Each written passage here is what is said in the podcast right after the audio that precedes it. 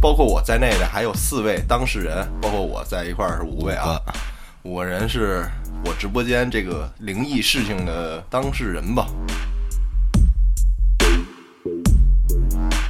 真的大概就两两分钟左右就上来了，连线就说喂，能听见吗？然后我们就说能，然后他说哦没事了，我去楼下喝了一碗香灰水，然后就没说话了，老叔叔没说话了，下麦了，退出直播间了。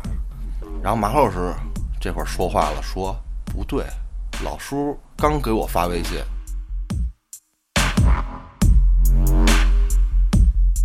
横死之人啊，找着你了，他跟着你走了，但是呢。有一个奇怪的点就是什么呢？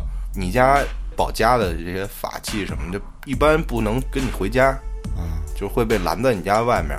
他的目的是什么呢？就是想弄你，想找个替死的。我操！